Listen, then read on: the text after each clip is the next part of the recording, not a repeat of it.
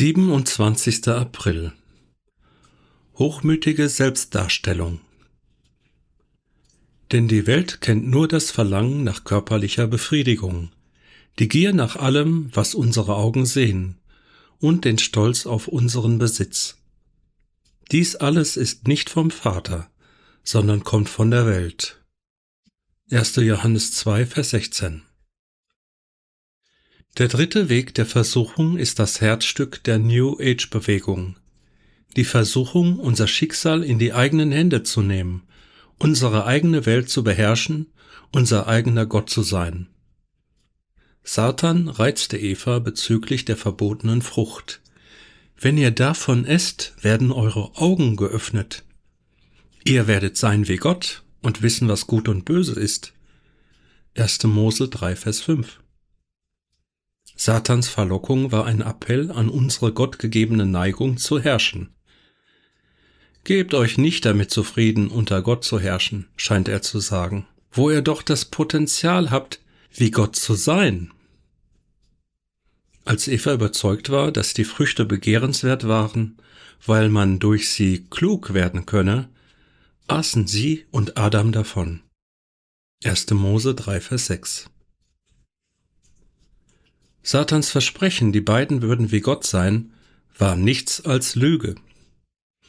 Als Adam und Eva der Versuchung erlegen waren, wurden sie nicht die Götter dieser Welt, wie Satan behauptet hatte.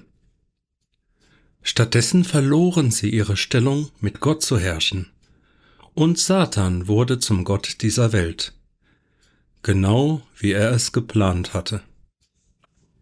Satan versuchte die gleiche List bei Jesus, das alles, alle Reiche der Welt und ihre Herrlichkeit, will ich dir geben, wenn du dich vor mir niederwirfst und mich anbetest. Matthäus 4, Vers 9. Wenn man sich's überlegt, war Satans Angebot allerdings lächerlich. Warum sollte Jesus versucht sein, Satan anzubeten?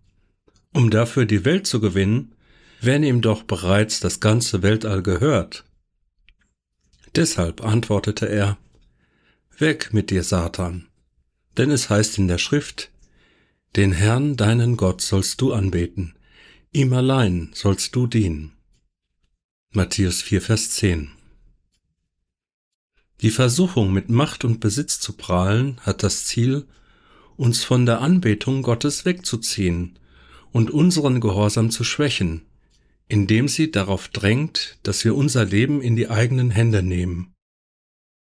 Sobald sie das Gefühl haben, ohne Gottes Hilfe und Leitung auszukommen und ohne seinen Rat mit dem Leben fertig zu werden, sobald sie es nicht für nötig halten, vor jemandem die Knie zu beugen, ist Achtung geboten. Das ist der Hochmut des Lebens, das Prahlen mit Macht, Sobald sie aufhören, Gott anzubeten und ihm zu dienen, verehren sie in Wirklichkeit Satan und dienen ihm. Und genau das ist sein größtes Verlangen. Ihr Leben sollte jedoch dadurch gekennzeichnet sein, dass sie Gott demütig anbeten und ihm gehorsam sind. Gebet Vater, hilf mir der Versuchung zu widerstehen, mehr sein zu wollen als das, wozu du mich berufen hast. Ich will deine Rolle als Kapitän meiner Seele annehmen.